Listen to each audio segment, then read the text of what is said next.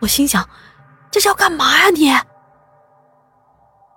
他把手放在了我的头上，轻轻的摸起了我的头发，一下，两下，三下。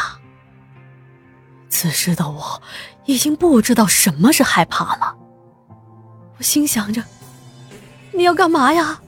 啊，我们，我们可都是男的呀！啊！我我对男的，我可没有兴趣啊！我想动也动不了，想叫也叫不出，只能任由着他抚摸我的头发。而我不知道，他下一步还要做出一些什么动作。那时候心里急的呀！哎，我突然灵光一闪啊！我开始默念：“，阿弥陀佛，阿弥陀佛。”啊！太上老君，急急如律令！啊啊！玉皇大帝、王母娘娘、如来佛、观音菩萨，保佑我，保佑我！赶紧把他赶走吧！拜托了，拜托了！我就这样一直念，一直念。过了一会儿，觉得身上一轻，我就猛地睁开了眼睛，坐了起来。我大口大口的喘气儿，赶紧下了床，开了灯。连拖鞋都顾不上穿了。当我环顾左右，才发现那个人早就不见了。而我看向宿舍门，宿舍门也是关着的呀。我怔了怔神，走到了桌前，拿起了矿泉水，咕噜咕噜的喝了好几口，抚着上下起伏的胸口，而刚才的情形历历在目。我也不知道，我刚才是做梦，还是真的碰到了脏东西了。看了下时间，现在是凌晨的三点多。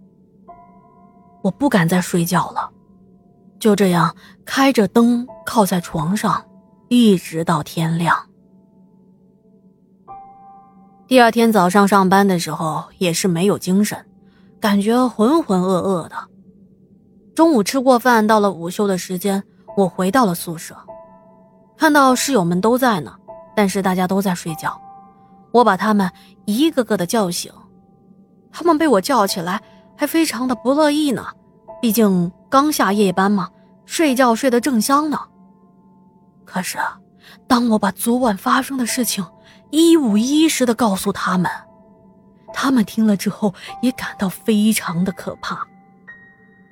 听过我之前提供的故事的朋友们都知道啊，我从小也算是经常接触这些事情。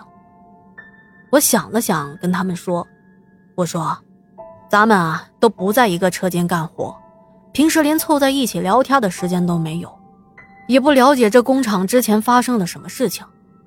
要我说，咱们几个赶紧分头打听打听，看看这间宿舍之前到底是什么情况。”以前有没有发生过什么事情？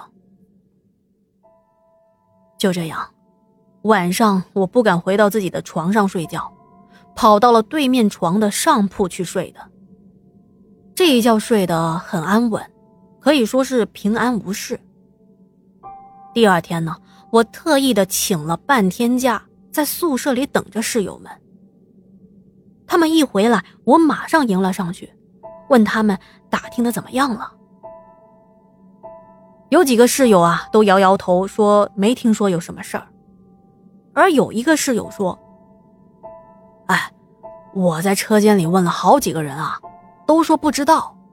后来我问到一个老员工，那老员工偷偷的告诉我，他说，咱们这间宿舍原来住着一个男的，那男的好像是因为感情的问题。”有段时间，天天的酗酒。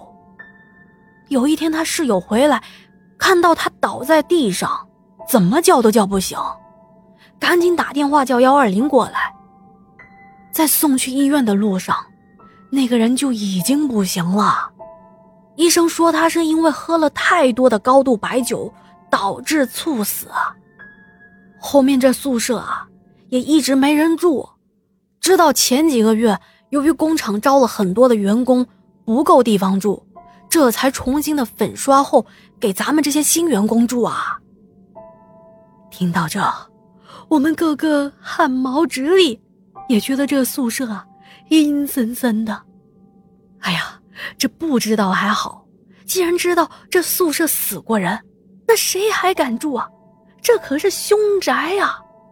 一想到那个摸我头发的男人，我就忍不住的打寒战。哎，就这样，我们马上找到了宿舍的管理员，申请更换宿舍。那宿管啊，当时也没说什么，就同意了我们的申请。我们被各自的分配到了新的宿舍。从此之后，我在这个工厂啊，就没遇到什么其他的怪事了。我和堂妹在这家工厂工作了一年多吧，后来堂妹准备学化妆美容之类的，就从这儿辞职了。而我呢，也在之后的不到两个月，也离开了这里，在市区干起了销售的工作。突破哥后面还说啊，我觉得呀，我们这一生中可能会遇到一些离奇古怪的事情，但如果这些事情没有危害我们的安全。不会对生命造成威胁，那么我们啊也可以把这些事情看成人生中的一种奇特的经历吧。好了，今天的故事啊就说到这了。如果觉得天下故事讲的还不错，别忘记点赞、打 call、留言、转发。想入群或者是投稿的朋友呢，可以私信我，或者是添加天下鬼语的微信号啊。实在找不到我，私信我，我也一定会回复您的。那么今天节目就到这里啦，感谢您的收听和陪伴。我们明天见，天下故事天下说，祝您好梦，晚安。